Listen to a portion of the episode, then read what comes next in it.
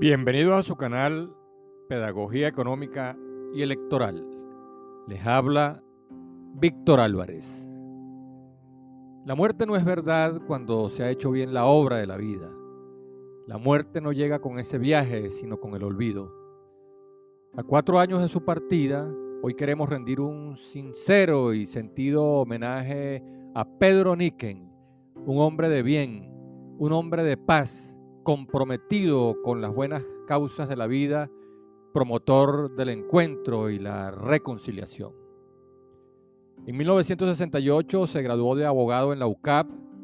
En 1973 eh, terminó una especialización en Derecho Privado en la Universidad de París.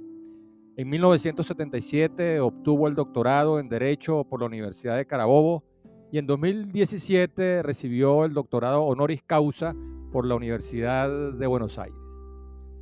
Fue profesor de la Facultad de Ciencias Jurídicas y Políticas de la UCB, director de su Escuela de Derecho entre 1975 y 76 y decano de la Facultad de Derecho entre 1978 y 1981. Entre 1980 y 1989 se desempeñó como juez de la Corte Interamericana de Derechos Humanos la cual llegó a presidir entre los años 1983 y 1985. Desde 1996 fue miembro de la Comisión Internacional de Juristas. En 2008 pasó a integrar su comité ejecutivo. En 2009 fue electo vicepresidente y entre 2011 y 2013 se desempeñó como su presidente y para coronar esta exitosa carrera fue designado como miembro honorario vitalicio. Sin lugar a dudas, Pedro Nique fue un brillante jurista venezolano que consagró su vida a la defensa de los derechos humanos y a la creación y fortalecimiento de una institucionalidad nacional e internacional que los protegiera. Su obra es amplia, rigurosa, y hoy está más vigente que nunca. Seis libros publicados de su exclusiva autoría, tres libros en colaboración con otros autores y más de 65 artículos en revistas científicas y arbitradas. Entre sus libros se destaca La protección internacional de los derechos humanos, su desarrollo progresivo, publicado en Madrid en 1987. Para este homenaje hubiésemos podido recurrir a las nuevas herramientas de la inteligencia artificial y preguntarle sobre el legado de Pedro Niken para propiciar el reencuentro y la reconciliación de una sociedad dividida, polarizada y en conflicto.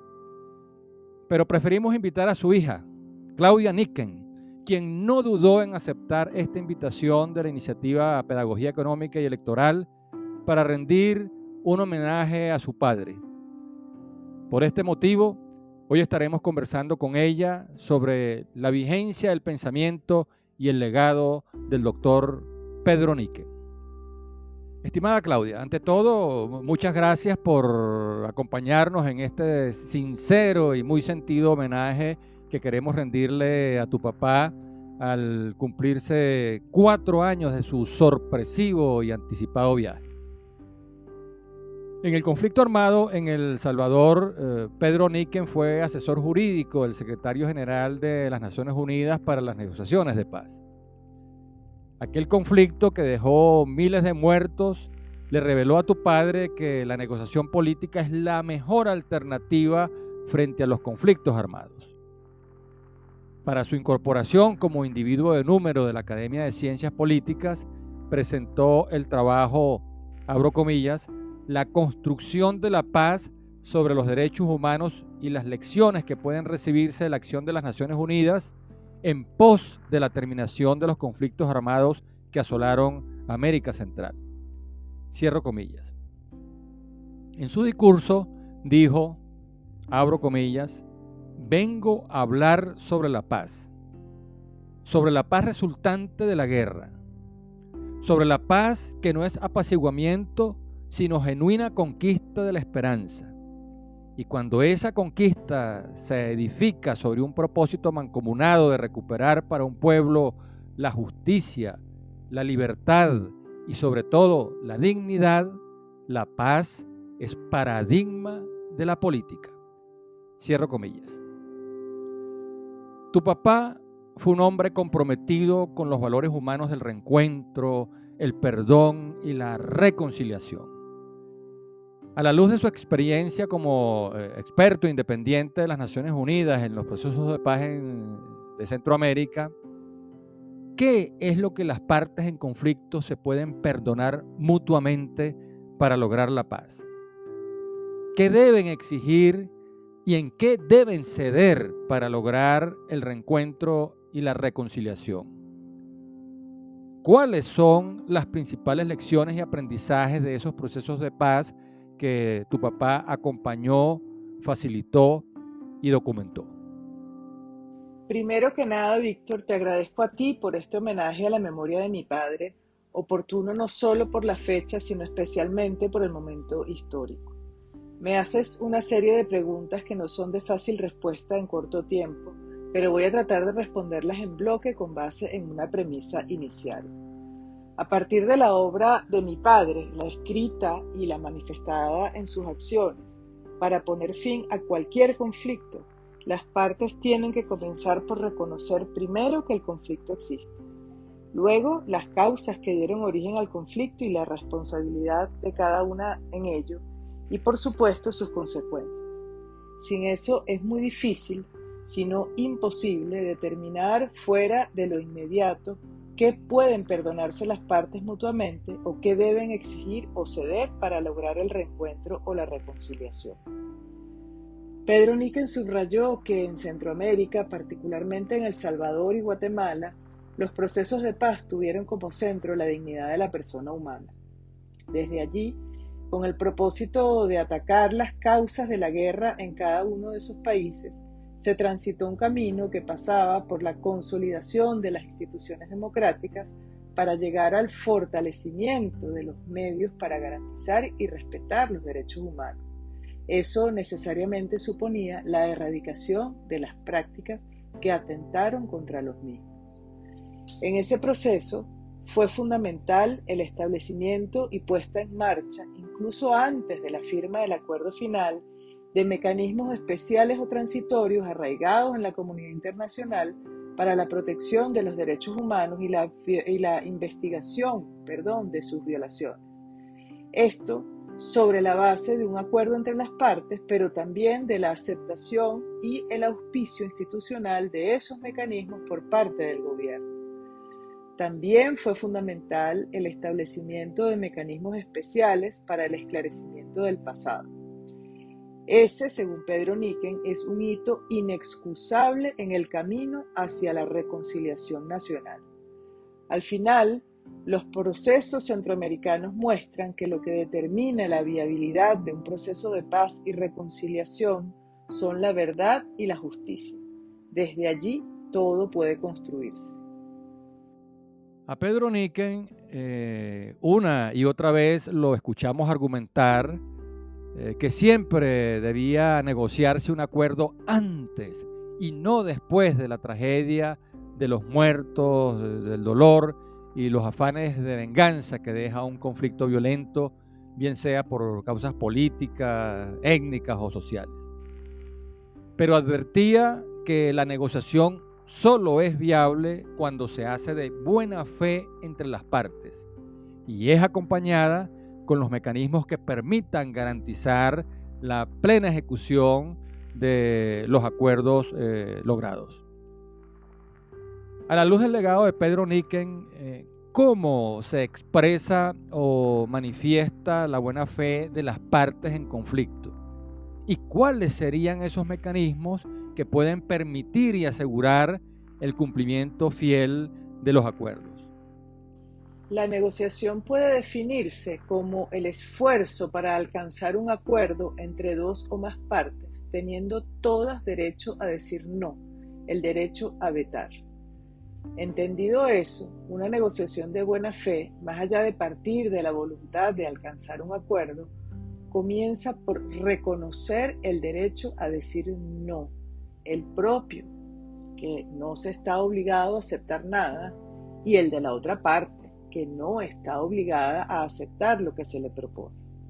De ese modo, el no deja de percibirse como intransigencia y además se traza la vía para la apertura y la honestidad en las conversaciones y en los planteamientos. Eso ayuda además a dejar atrás las suspensiones, los síes condicionales y las variaciones de una opinión no convencida. En el caso de los conflictos centroamericanos, la manifestación de la buena fe de las partes puede verse inicialmente en dos tiempos. Primero, tras reconocer que no pudieron establecer útilmente una negociación directa, las partes mostraron su buena fe al aceptar la facilitación del proceso por las Naciones Unidas.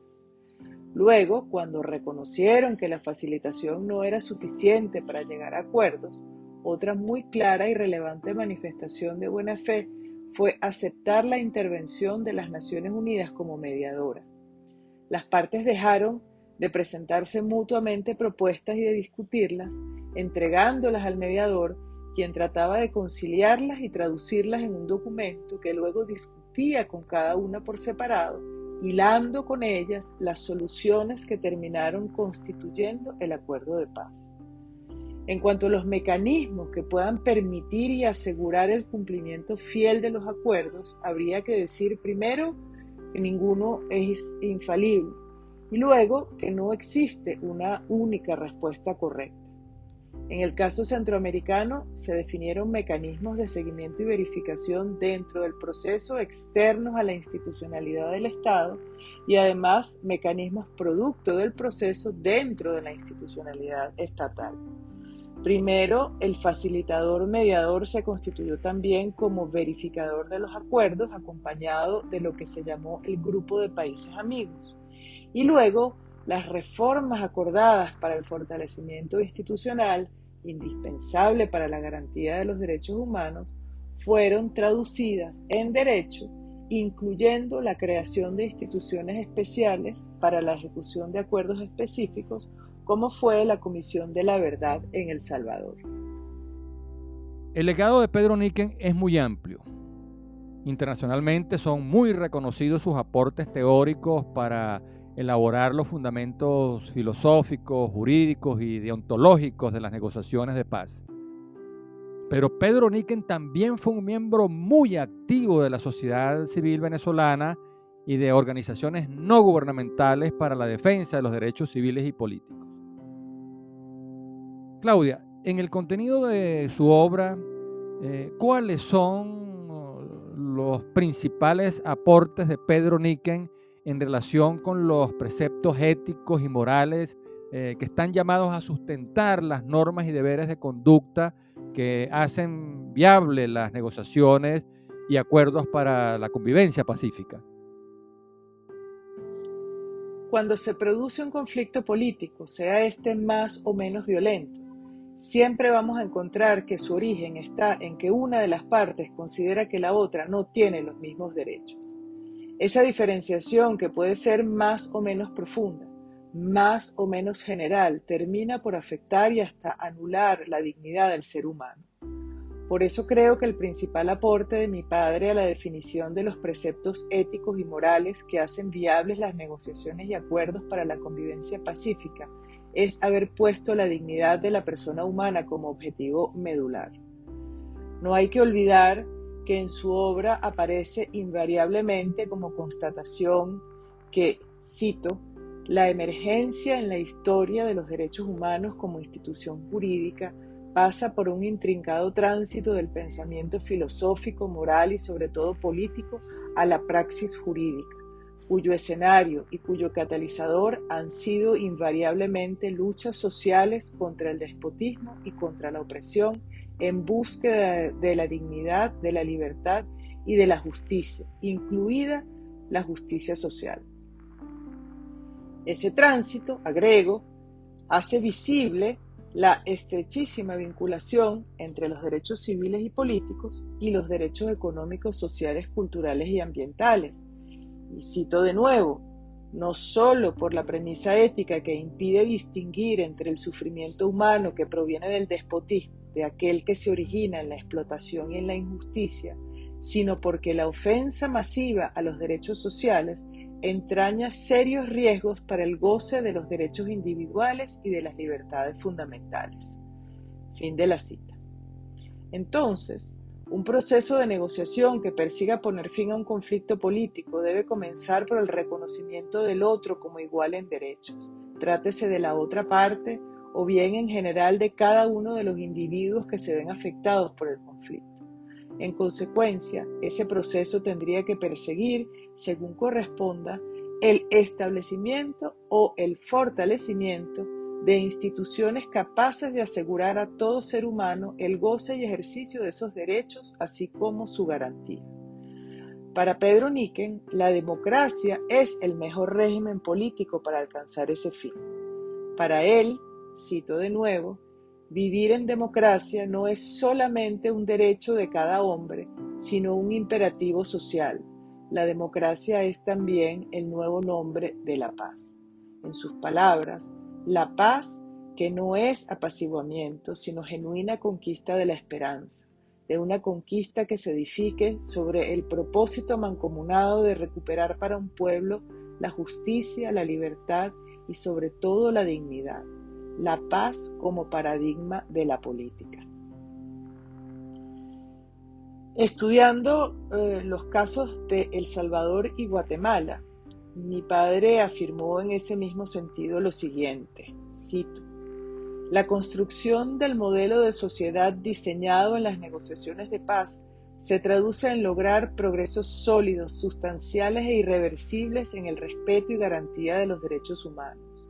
No se trata solo de elegir gobernantes, sino de democratizar la sociedad y de incorporar a todos los sectores de la población al progreso social. El cumplimiento de los acuerdos no es solo una obligación que compromete la honra de las partes, sino el camino para llegar hacia esa sociedad. Quienes llegaron a las negociaciones como enemigos militares salieron de ellas como aliados políticos en una obra común de dimensión histórica que ya no les pertenece enteramente, sino que es patrimonio de sus pueblos y en cierta medida de la humanidad entera, que puede contemplar el precedente de una acción concertada para transformar la sociedad en paz. En definitiva, de acuerdo con su pensamiento, un proceso que persiga poner fin a un conflicto político tendría que permitir que adversarios, incluso enemigos, se conviertan en aliados en un proyecto nacional determinado no por el mero cese de la violencia, sino por una profunda transformación institucional que requiere, entre otras cosas, una reforma judicial para que la impunidad deje de ser la regla. De nuevo, en palabras de mi padre, solo cuando se haya descubierto la verdad y se haya puesto fin a la impunidad, se estará en condición de otorgar el perdón de los responsables y alcanzar una verdadera reconciliación. Con frecuencia, eh, los procesos de negociación se basan en el principio de nada está acordado hasta que todo esté acordado. La prioridad que suele dársele a los intereses políticos subordina las prioridades sociales y esto impide llegar a acuerdos parciales para atender problemas urgentes de la gente. A la luz de su experiencia en los procesos de paz de Centroamérica, Pedro Niken observó eh, que los acuerdos eh, se fueron logrando poco a poco y que eran gradualmente refrendados por el Congreso y la Presidencia de la República. Para garantizar su irreversibilidad, se acordaron reformas constitucionales y se aprobaron leyes y decretos. Recuerdo que una de las últimas convocatorias que nos hizo Pedro Niken, a quienes trabajamos por la paz desde los espacios de la sociedad civil, fue para comenzar a construir desde las bases pequeños acuerdos que le hicieran saber a las élites en pugna que los asuntos que involucran la vida de la gente no pueden esperar y que hay un país que interpela y emplaza al liderazgo político a ponerse de acuerdo. A la luz de su gran experiencia, ¿qué hubiese recomendado tu papá para que las partes en conflicto eh, logren acuerdos parciales que prioricen por encima de sus intereses políticos los problemas urgentes de la sociedad sin otras condiciones que pongan en peligro eh, su plena ejecución. El escenario político venezolano es muy complejo. Por eso hoy está más que vigente la necesidad de que el país interpele y emplace al liderazgo a ponerse de acuerdo.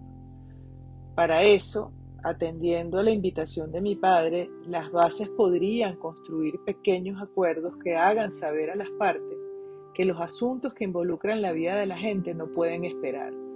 Al final, los acuerdos son para la gente.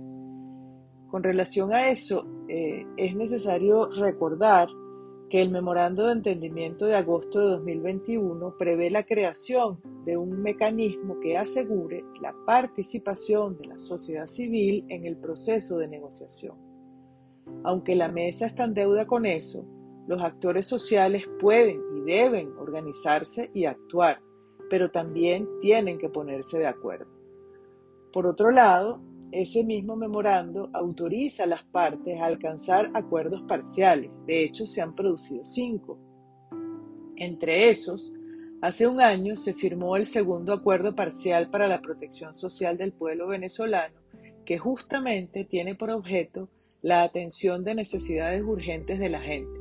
Salud, alimentación, educación, electricidad. Allí se convino la creación de un fideicomiso con dinero venezolano congelado en el extranjero a ser administrado y ejecutado por Naciones Unidas como tercero de buena fe. En esa condición, la de tercero de buena fe, las Naciones Unidas se han encargado de que el fondo se constituya de manera tal que sea efectivamente ejecutable y que por lo mismo el acuerdo se ejecute. Ojalá lo veamos pronto para la ejecución o cumplimiento de otros acuerdos tempranos, los ya existentes o los que estén por venir. En mucho se requerirá la modificación de regulaciones reglamentarias o legislativas e incluso constitucionales. Si no se produjeran las modificaciones necesarias, sería difícil, si no imposible, exigir su cumplimiento e irreversibilidad. Vale decir que la presión de la sociedad es indispensable para llevar a las partes a alcanzar y sobre todo a cumplir los acuerdos, incluso existiendo mecanismos sofisticados para su verificación y garantía. Creo que esa sería la opinión de Pedro.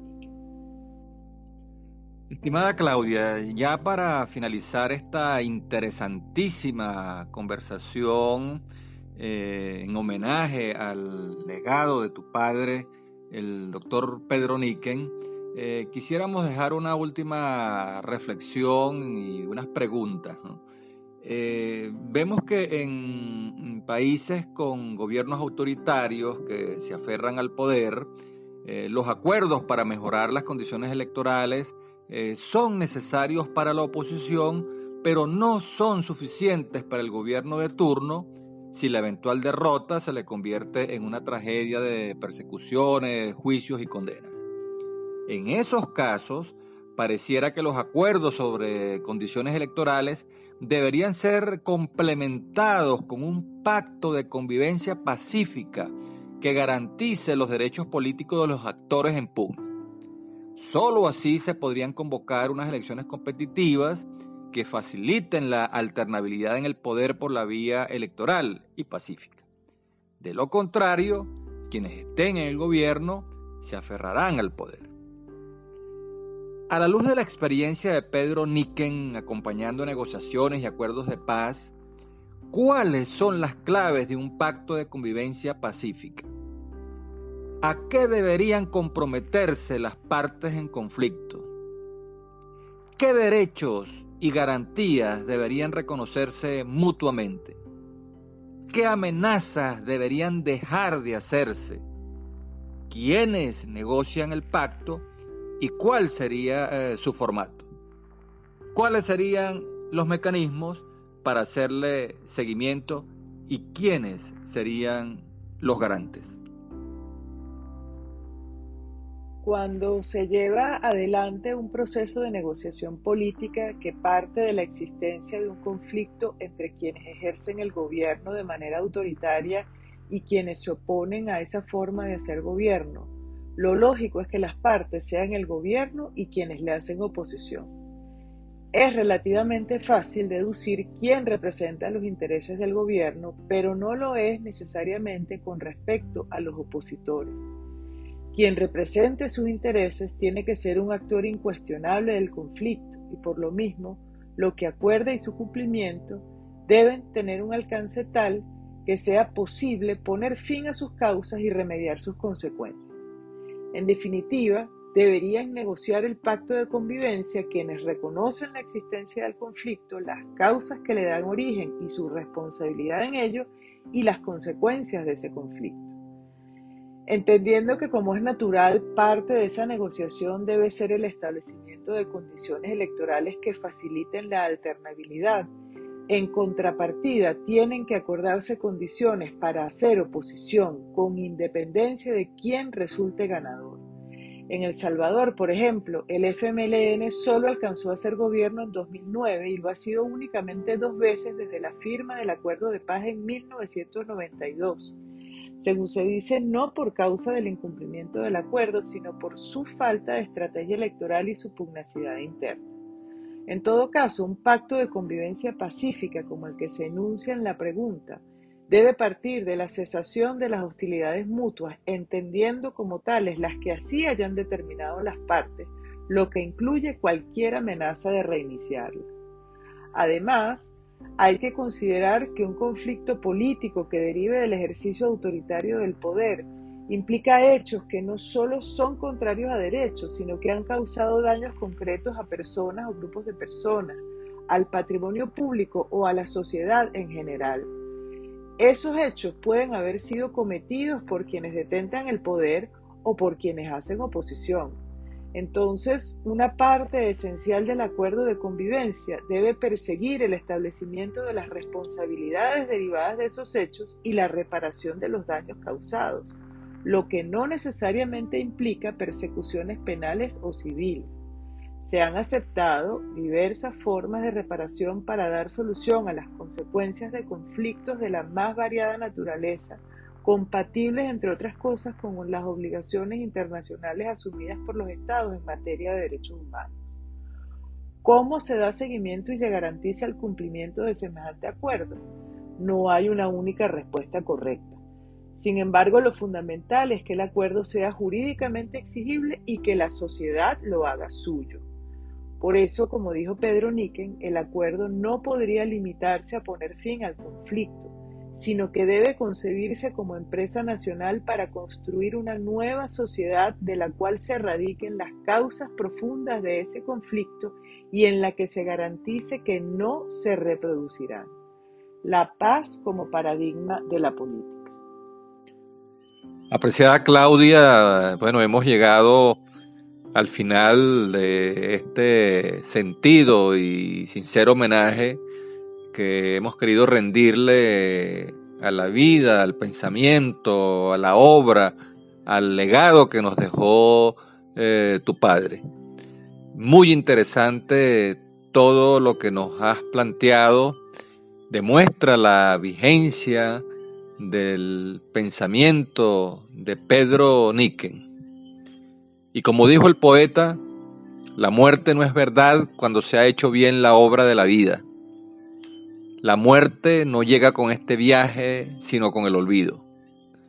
Mantengamos vivo y vigente el legado del doctor Pedro Niken en cada aporte, en cada contribución, en cada cosa buena que hagamos para lograr una solución pacífica del conflicto venezolano. Gracias Claudia. Un gran abrazo.